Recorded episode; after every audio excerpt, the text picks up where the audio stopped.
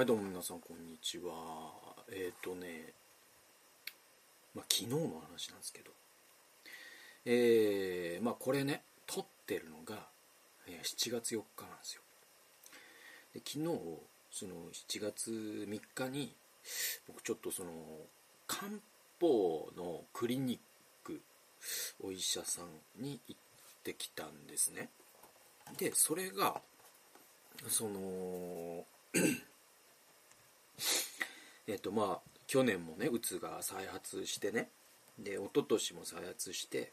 で大体こう8月の後半か9月の初旬に発症する。で2ヶ月3ヶ月動けなくなり秋が来た時に治るっていうそのパターンがまあ結構このなんだろうなその寛解してから、えー、78年経つけどそのパターンとしてあって。でまあねその去年はねあの病院にも行ってねで薬も飲んでってやったんだけど、まあ、なかなかその もう発症してからだと僕薬も効かないしねとにかくもうその絶望に耐えるみたいな。でまあこれはさでも毎年さそんなことになってたらもう人生がねぶっ壊れてしまうからその子供ともね会えないというかもう子供とね遊べないんですよ。もう顔がさもうなんていうの表情がなくなってちょっと涙とか出てくるからもう子供からしたら怖いからさそんなことなんていうの一緒にご飯食べるのももう疲れちゃってできないから。でも本当に人間として機能しなくなっちゃう。で家庭にも良くないしで仕事もやっぱもうさ無理よ。やっぱ2ヶ月動けないとかって。でまあなんとかね皆さんのそのフォローで成り立ってるんでだけど毎年だともう無理だなっていうのがあってでなんとかしなきゃなって去年結構こう必死で考えて。でまあ今年は2つのことをちょっとやってみようと。で1つがあの、まあ、ニュースレターとかにも書いたんですけどえー、8月に僕3週間北海道にね行くんですよ。でそれその僕の友人でえー、お医者さんのね、えー、方がいてで、まあ、ずっとしゅんくんちょっとねその朝が多分ねあれだって言うからちょっとうちに来たらいいよっつってうち全然居候したらいいよなんつってずっと言ってくれてて。でまあコロナとかもあったからさそのなかなかさじゃあそうですかっつってなんか行くような、なんかそういう緊急事態宣言とかだと思う全然ダメだし、ああ、まだかなとか思ってたけど、今年かな、行く、試してみようかなと思って。で、あの、札幌で3週間。8月過ごすっていうの。でもね、これね、いいんすよ。なんかもうすでにさ、ちょっと気が楽なんですよ。っていうのが、この暑さをあと3ヶ月耐えなきゃいけないと思うと、もう本当になんか地獄への入り口みたいな思うんですけど、つまりその7、8、9ってゴリゴリに暑いじゃないですか。東京に住んでる人ならわかると思うんですけど、9月なんて秋じゃないですからね。だから、それがその7月耐えたら、ちょっと涼しいところ行けるって思うだけで、ちょっとなんか例年と違うんでもうすでに効果が出てて。でまあそれはやるんですよ。でこれでさ再発しなかったらちょっと儲けもんだし本当にこうそれこそ夏だけ 2, 2拠点生活みたいなのちょっと本気で考えてもいいかもしれないと思ってるぐらいなのね。でもう一つ試そうと思ったのがこの漢方なのよ。でその漢方のクリニックって言ってもいろいろあって分かんないじゃない？ね。で僕はその検索したわけ。で武蔵野市スペース漢方スペース自律神経みたいなの検索するとそのお医者さんのなんかね星何個とかそういうサイトも出てくるし Google マップも出てくるしなんかいろんなの出てきてな、まあ、もう正直わからないから本当わかんないじゃないああいうのって。でなんかさもうそういう星がいくつついてるとかもさなんか身内が親戚にやらせてるから異様に高いとかも多分あったりするんだと思うし食べログとかと一緒で。もうこれは分からん。もう情報の非対称性がえげつないから病院っていうのが。でもまあ実転車であんまこう遠いとこ通えないから自転車で通える範囲で。でそしたらその漢方を本当に全面に打ち出してるクリニックってそんな多くはなくて。でその中で目に留まったそのとあるちょっとまああえてここで名前は言わないことにしますけどとあるうまあうちから自転車で20 25分ぐらいでしょうかね。うん。だから、えー、一応と、ま、隣町ってことになるのか。うちは武蔵野市で武蔵野市外か？あないか？ちょっとわかんない、ちょっとわかんないわ。えっ、とでもまあ隣町ぐらいの距離にあるうところが引っかかってね、うん、であここちょっと行ってみようかなと。あもうよくわからんけど行ってみようかなと思って。えいやっつって。で、まあ、こういうのはもう本当に歯医者の予約と一緒でもう先延ばしにしてたら3年経ってたとかなるからいや俺はもう自分にねその自分に甘い人間であることは自覚してるのでこういうのももうすぐ電話するのがいいんだと思って。え、でね、電話したんですね。なんかね、探してもね、なんかその、メオンライン予約システムとかって割と最近のお医者さんってどこもやってるんだけど、一切なくて、で、電話したんですよ、先週。ね。そしたら、まあ、その、対応としたら、その、期待できない対応っていうか えっと、おじさんが出たのよ。ね、おじさんの声で、はい。って言って、最初間違えたかと思ったんですよ。っていうのは、その、クリニックだとするとさ、はい、何々クリニックですって、こう、名乗りがあるはずのないから、あ、すいません、あの、えっと、なんとかクリニックさんですか？間違ってたらすみません、みたいな。言ったら、はい、そうです。つって、あ、そう、そうなんかい？と思って。で、えー、何ですか？な何で困ってるんですか？つって、まあまあ、こう、こう、季節性で自律神経直漢方探してるんですよね。つったら、あじゃあ予約しますか？つって。で、えー、っと、いつがいいですか、えー、来週の月曜とかだったら空いてますかね？なんつって。で、じゃあ、うん、それだったらまあ4時なら大丈夫ですけど、みたいな。あ、じゃあ、用事お願いします。名前もらっていいですか？陣内です。はい、じゃあよろしくお願いします。メガちゃん、みたいな。まあ、対応としたらまあ、その100点満点の15点ぐらいだったんだけど、でもまあ、わかんないじゃないですか、そういうのは。うん。それは事務員のおじさんなのかもしれないし、で、まあ、後におい、ね、あの、委員長だったってことはわかるんだけど、でも、その時点では、えっと、事務員かもしれないし、わかんないから、あまあ行ってみようと。まあこういうのはもう飛び込んでみなきゃわかんないからと。で、あ、そうそう。あとね、電話の時に、あの、保険聞かないですけど大丈夫ですか？って言われて、あ、保険聞かないんだと思って、あ、でも、まあ、はい、大丈夫です。つって。えー、もう後には引けないからね。で、えっと、あの、なんかね、保険適用の漢方とそうじゃない漢方っていうのがあんのよ。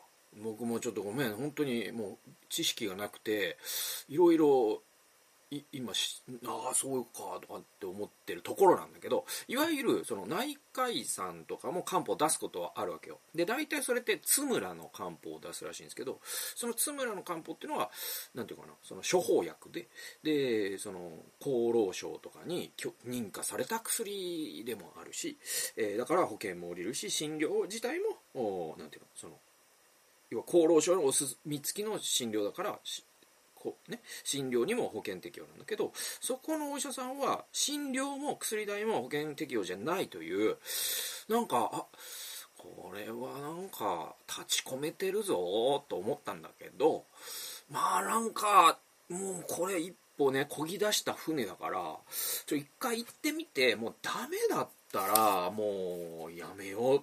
一回でねさよならすればいいかなと思って。で行ったのよ。ああ。そういう話。で多分今日はその フリートーク会になると思いますけどそれ行きましたわ。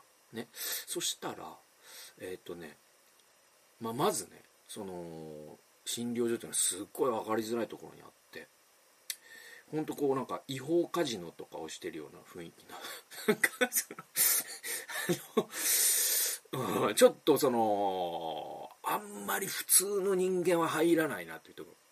でガラガラガラっていうそういう扉で。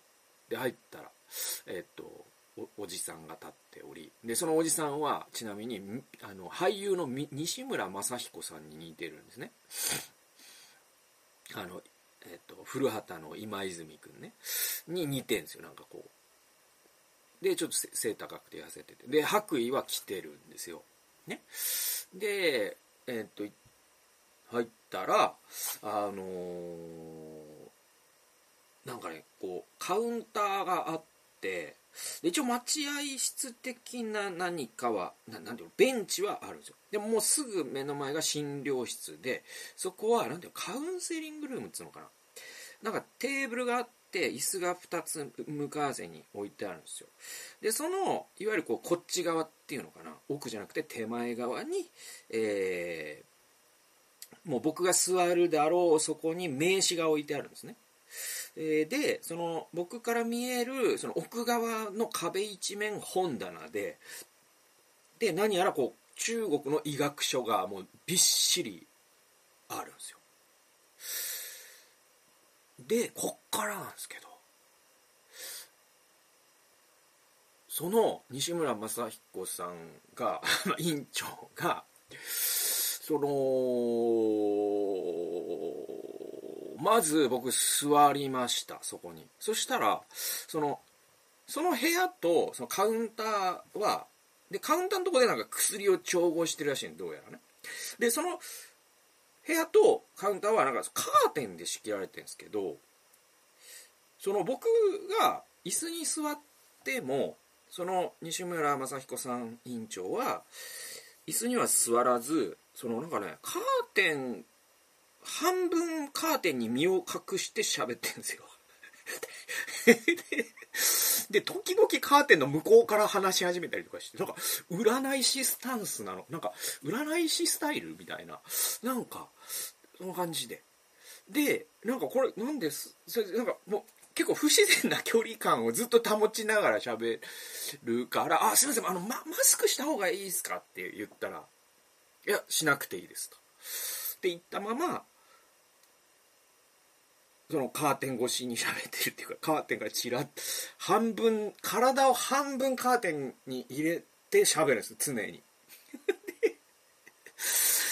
で、そのディスタンスもあるし、なんか僕と、その、なんていうの、その、最初の、ななんていうんだっけ、あの、あるじゃないですか。紙書くじゃないですか、その、年齢だ、身長だ、ね、体重だ。で、職業だ、書くじゃないですか。で、そのあとはなんかそのコッね、あのいろんな受け渡しペンの受け渡しとかその紙の受け渡しとかあとその最初に一瞬なんか脈取っていいですか？ねでなんか僕に触れるたびに水道で手を洗っとるわけ。でカーテンの奥から離すからこれコロナ的ななんかなのかなと思うんだけどでもあのマスクあしますか？一応なんかお医者ね病院によってはまだマスクつけてくださいってあるから持ってきてはいたからあのマスクしますかって言ったらしなくていいですと。ね、でそのそっからね、まあ、結論とすると、えー、その院長の話を僕は90分聞くことになります。そのえっとはい。えっとねだからあのですね4時にね予約してたんですよ午後のね。で帰ったのが5時半か5時40分ぐらいだからやっぱもうフル弱で90分その院長の話を聞くことになるんですけどその院長が結構そのなかなかのなかなかなんですよ。あのまあ、どっから話していいか分かんないんですけどまずねその僕座るそしてカーテン半身カーテンで話す。そしたら「なんで来たんですか?」っつって。であの保険聞かないじゃないですか。なんで来たんですか？って言って「いやいやなんか分かんない。ちょ勉強不足かもしれないけどなんか漢方ってそういうものなのかなとも思ったんですけどいや保険聞く漢方もありますよ。なんで私なんですか?」みたいな。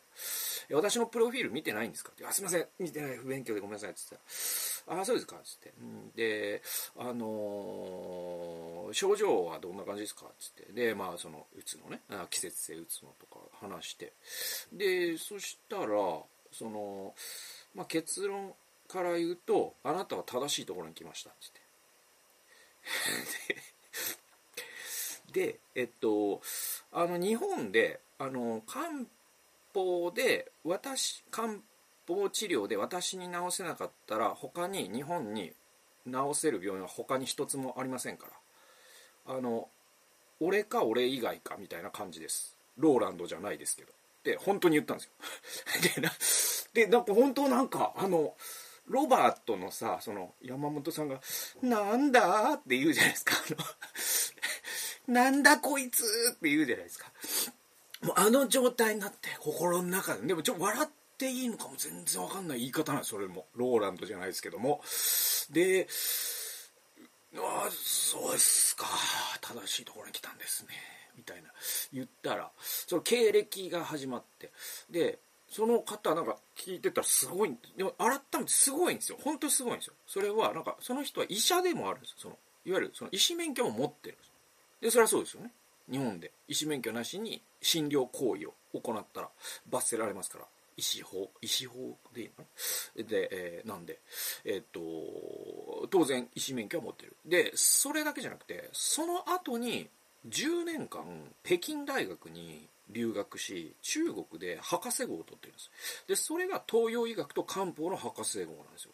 で確かにそれその経歴とかを聞くとあんまりなんかその日本にこんな人いないだろうなとも思うわけ、うん、であのただそのすごくてその癖みたいなのも すごくてその90分の講義をえっ、と始めるに際してあのまずそうですねどこから話しましょうか。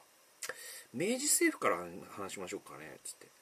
で明治政府はまずその法律を作るにあたり一切の東洋医学を禁じました。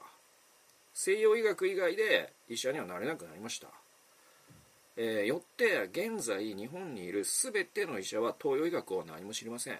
私6年間、えー、医学部通いましたけれども東洋医学0分です。漢方0分です。だけど日本の医者は津村の漢方を処方してます。ね。えー、それは、えー、じゃあ津村のその処方薬をどうやって処方してるかというとマニュアルがあるからです。でもそのマニュアル全部デタラメです。津村の偉い人と私昔会いました。その人は北京大学卒業してました。なんでこんなデータラメ書くのと言いました、えー、そしたらでもそれはやっぱお金の問題できないんだと言いました。はい全部嘘です。私だけが本当です。みたいな。ででもはい。そうですか。としか言いようがないから。うんわすごいっすね。つって。ででねあの で、なんつうかな、そのね、90分の講義の中で5分おきぐらいに、まあ、あの、あなたは私のことをやぶ医者だと、家に帰ったら不意調するのでしょうが、みたいなのが入るんですよ。でも、そのために、あ、まあ、そんなこと思ってないですよ、とは言うんだけど、なんか、どん、なんか、被害妄想もえげつなくて、それで、で、あのー、まずねだから開始5分ぐらいリングでカーンなった後にいきなりそのローランド下りがあって それで結構度肝を抜かれてなんだって思って 何こいつって思ってねあの ジョイマンみたいにねなんだこいつって思ってで、まあ、白衣も着てたし。でそのねあの西村正彦さん。でえっとなんだとは、まあ、心の中では思うけどでも経歴聞くと確かにすごい方。で実際確かにすごい方なんと思いますよこれは。あのこれなんか誤解なきようになんかただの面白話じゃないんでなんか結構 複雑な話なんですよだから。なんかねすごい人なんだと思います実際。なんか本当に当てちゃったんだと思うんですけど。でそれがそのえっと開始10分5分ぐらいかな。だからそのローランド下りがあった直後ぐらいにあじゃあまず私今薬調合しますからそれ飲んでください。あのそれが飲めないようでしたら治療も開始しませんし薬も作りません。まず飲んでみてくださいって言われて。うんえっとごめんなさい。それどういった意図いや意図とかじゃなくてまず飲んでくださいと。どんな薬とかもああれですかってそうダメです。あの飲んでのこれが飲めなかったら治療は始められませんっつって。でなんかその苦さに耐えられる人かどうかを試されてんのかなとか思いながら。でそのお湯に溶いた、えーとね、コップ紙コップにねお湯が少し入っててそれにま茶色いやつをかき混ぜのの。でその中になんか錠剤も入っててその錠剤を溶いたその茶色い液体で飲み込んでくださいみたいな。でまあ苦いですけど全然僕はそんななんか漢方の味とか苦手ではないのであもう全然飲めるな。あ合格したかなと思って。でその飲み終わる、ま、飲み終わったら声かけてくださいっつってまたそのカーテンの向こうに 行って。で「あ飲みました」って言ったら「えーと、じゃあそのスプーンをそのコップの中に入れちゃってください」っつってそのコップを捨ててまた手洗ってまたカーテンの後ろに隠れてであじゃあ、あの治療はじあの診療始めていいですね？保険効きませんよ？いいですね？って言われてあお願いします。始めてくださいみたいな。でそこから治療が始まっていくんですけどまずこの薬が飲めないようならば私のことを信頼してないということなので信頼関係がなければあ飲んでも薬は効きません、えー、プラセボ効果っていうのもありまして それ言っちゃうんかいとは俺は思ったけど もう結構あそこ言っちゃうんだとは思ったけどでもあまあそういうことかと。その信頼を試されたんだなと。そして私は合格したんだなとは思ってるんだけどでもちょっと僕あんまも皆さんもご存知の通り信心深くはないから半分は、半分は信じてるってか、なんかね、すごい人だなとも思うんだけど、半分は、なんていうのかな、その、美人症みたいに ちょっとその場面を引きで見ちゃう癖があるんですよ。だけど、これグッと入れる人だったら、本当にこの漢方は効くんだと思う。なんか、ある種宗教だから、これって。本当に信じたらマジで効くと思うんですよこの店。この店っていうかこのこの治療院。でちょっとね事情で言えないですけど名前。あの興味ある人言ってくれたら教えますけどあのすごいと思いますよ実際。その知識の量とか半端ないし。多分日本で一番漢方に詳しい人なんだと思います実際。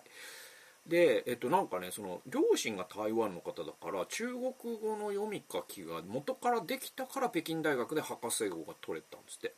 で今世界でその東洋医学をしっかりその学位を出すっていう形でやってるのは中国だけだからその東洋医学および漢方を学びたかったらその北京大学ぐらいしかないらしいんですよ。でそれを収めた人って日本で本当に指で片手で数えるぐらいしかいなくてしかもそれを実践現場でやってるっていう人って本当ねいないらしいから本当すごいとこなんだと思うんですよ。でいてその90分の講義っていうのは何かっていうとまずその本当ねだからえっと人間っていうのはその気力と勢力に分かれると、ね、でその気力と勢力のバランスが崩れると火と水でいうと火がたまる、ね、そしてその火が溜まっていくと砂漠化が起こるんだと。体の中が要は砂漠化が起きている、えー、そしてそのねえー、うつにせよ、がんにせよ、パーキンソン病にせよ、えー、アレルギーにせよ、すべての、ほとんどすべてのね、その成人病っていうのはこの砂漠化が原因だっていう。で、やぶ医者だと思ってるでしょうが、っていうのも挟んでくるんですよ。いや、思ってない、思ってないです。つって。で、で、それを聞いてって、で、まあ、その、私薬出しますけど、あの食べ物。ね。食事療法のがもうよもう何十倍も大事ですみたいな。だからこれを食べてくださいみたいな。でまず精力の源の食べ物緑黄色野菜根菜類きのこ海藻類果物お茶。であとお茶、えー、1日45リットル飲んでくださいって言われて。でえー、っと気力でいうと大豆牛乳芋類鶏肉卵おかゆ、えー、100%の野菜ジュース、えーまあ、魚は OK ですみたいな。で控える食べ物。これらは火の邪気がたまります、えー、お酒全般肉牛牛肉最悪です。揚げ物辛いものスナック菓子せんべいクッキーチョコナッツトースト、えー、これらは砂漠かダメです。みたいな。で、うん、はいっつって。であの普段奥さんはどんなもの作ってますか？みたいな。でまあもうね子供がねあの食べやすいあのものをね作ってくれてます。魚料理もあればスパゲッティもあればカレーもあります。あ、カレーダメですよ。つって。もうカレーなんてね、本当に辛いから火が出ます。砂漠化です。つっ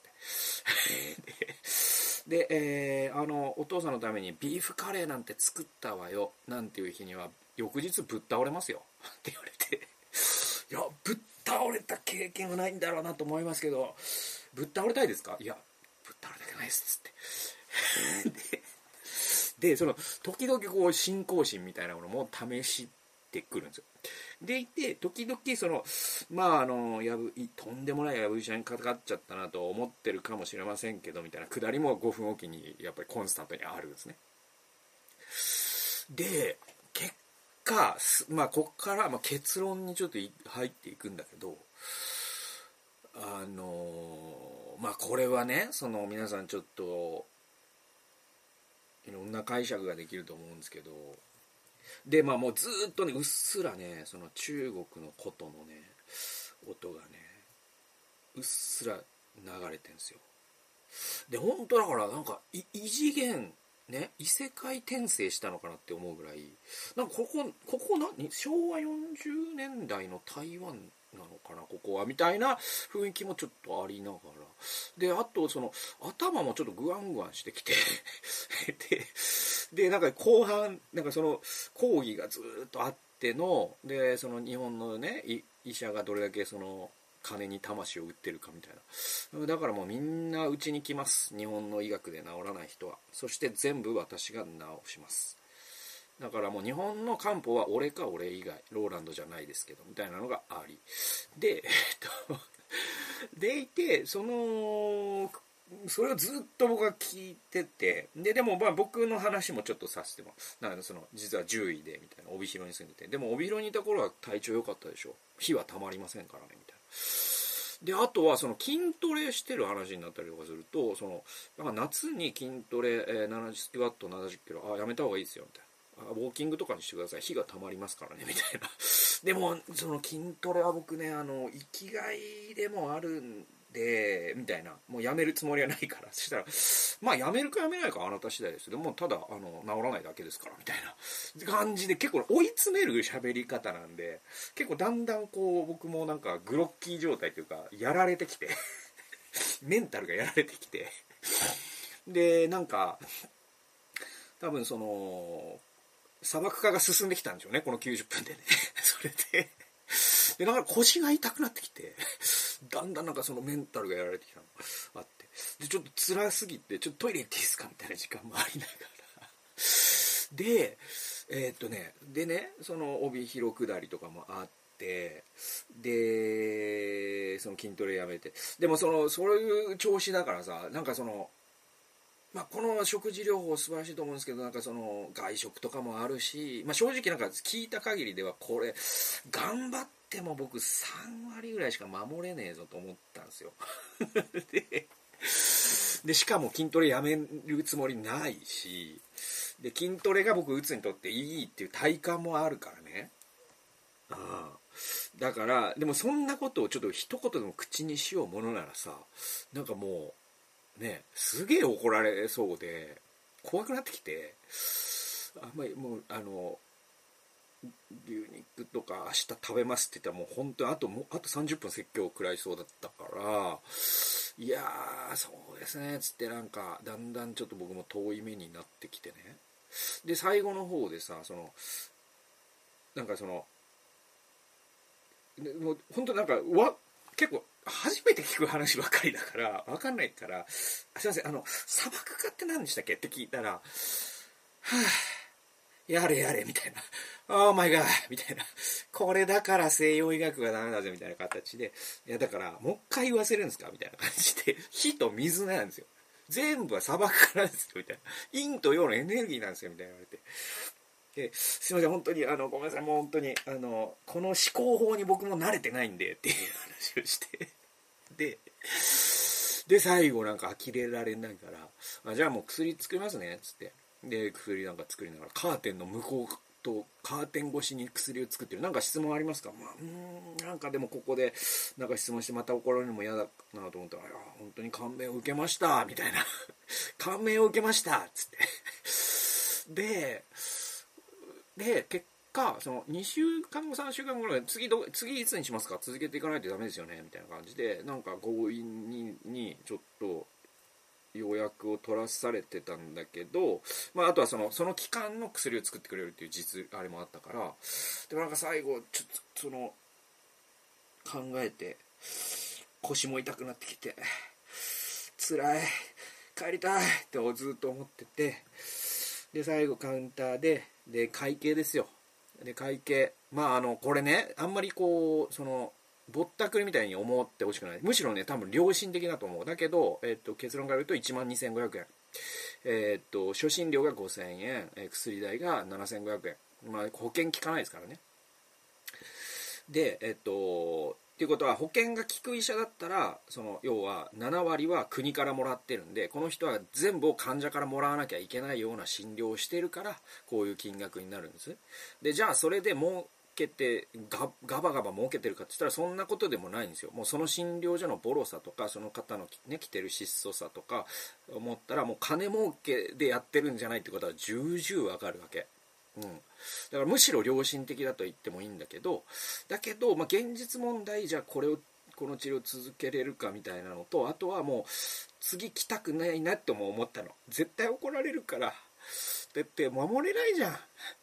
筋トレしちゃうし肉食っちゃうし。で1日石ごりってお茶飲めないしでそれをさなんか嘘ついてやってきましたっていうのも違うから正直に言った結果また90分怒られると思ったらもう怖くなっちゃってもう腰も痛くなってきたしで最後会計する時に「すいません先生あのさっきあの次回の予約取ったんだけどちょっと一旦持ち帰らせてもらっていいですかと。ちょっと妻とも相談してちょっと正直僕も裕福ではないからあのこれお金的に続けていけるかっていうのも含めてあの妻と相談してまたやるってなったら連絡させていただきますからつってその次の予約をキャンセルして、えー、逃げ帰ってきたんですよね。っていう話です。だからこのオチとかないんだけどなんかねもうずっとその中国のことが流れてるしその漢字のさその中国の医学書がもう壁一面びっちりでそのその本棚にはなんかね馬とか中国の馬その三国志のなんかその武将みたいな置物とかがあってでカーテンの向こうから話されるしでこれ極めつきが最後にその会計の前にあちなみにあのー、でその時には僕のことをなんかなぜか先生と呼ぶようになっててそれは多分僕が獣医だからそうってねまあ医療関係の人ってそうじゃないですかででちなみに先生あの、えー、ワクチン受けました?」っつってえっ、とねコロナの「ああ何回受けました?」って言われて、えー3回かな4回うんた多分3回？ん？4回？みたいな言ってたらあもう受けない方がいいと思いますよみたいな。で、え、うちのお客さんあみんな1回も受けてませんけどあのコロナの最初の2年間風邪一つひきませんでした。みたいな。でここでその先生がそのカーテン越しにしゃべる毎回手洗うみたいな伏線がつながってうわーやっぱ怖かったんかいと思ってうまあなんか結構でも最後のこれが結構パンチ力強くて僕にとって。であまあまたそのねあのー、まあ二度と来ない。で会計の時もまあ二度と来ないかもしれませんけどそして私のことを家でやぶ医者だと言うかもしれませんけれどもって言われて「いやすいませんちょっとわかんないちょっと持ち帰らせてください」と。で最後またまた再発しちゃって泣きながら逃げ込んでくるかもしれませんねみたいなのには全然笑ってくれず。っていうような形で、まあ、その診療所を後にしてえー、まあ処方された漢方をちょっと飲みながらお茶お茶もちょっと飲む。だからその言われたことをちょっと頭の片隅に置いてどうかなどんぐらい守れるかなわかんないですけど怖かったな。でもこれ守らなかったらなんかもうほんなんか逃げ道がないんだよねなんかね。多分内容は合ってんのよほんで。多分正しいことを言ってるんだと思う。で知識もすごいと思うし。で本当にこう信心深く浸水したらマジでどんな病気でも多分がんとかも消えるかもしれないぐらいなんかすごいんだろうなと思いましたよ。えなんだけどいかんせんその追い詰め方がすごすぎて そのなかなか難しいとは思うんですけどちょっと半分ぐらいでもやっていただけるとぐらいな感じだったらなんかもうちょっと積極的にさなんかやっていこうかなと思う。結構でも0100みたいな感じのでその結局ねこれやらなければやらないのは自由なんだけどそれは病気になるのも自由ってことなんでみたいな感じで追い詰めてくるからもう怖くなっちゃってでしかも筋トレもワクチンも否定されてなんかだだもうそのストレスで腰も痛くなってきてでまあ最後ね帰ってきて妻に言って1万2500円かかって高い。ああ高い！みたいな。でもまあ新ね保険ないわけだから儲けのためにやってるわけじゃないしいやすごい良心的だとは思うよ。ただねみたいな話で、まあ、今この話を妻にしたらもう爆笑してて妻はもう1回会ってみたいと言ってたんで皆さんももし1回その先生に会ってみたい人は、まあ、1万円ぐらいかかりますけどあの教えますんであの言ってください。ということでえー、今日はフリートーク会でございました。最後まで聞いてくださってありがとうございました。それではまた次回の動画および音源でお会いしましょう。さよなら。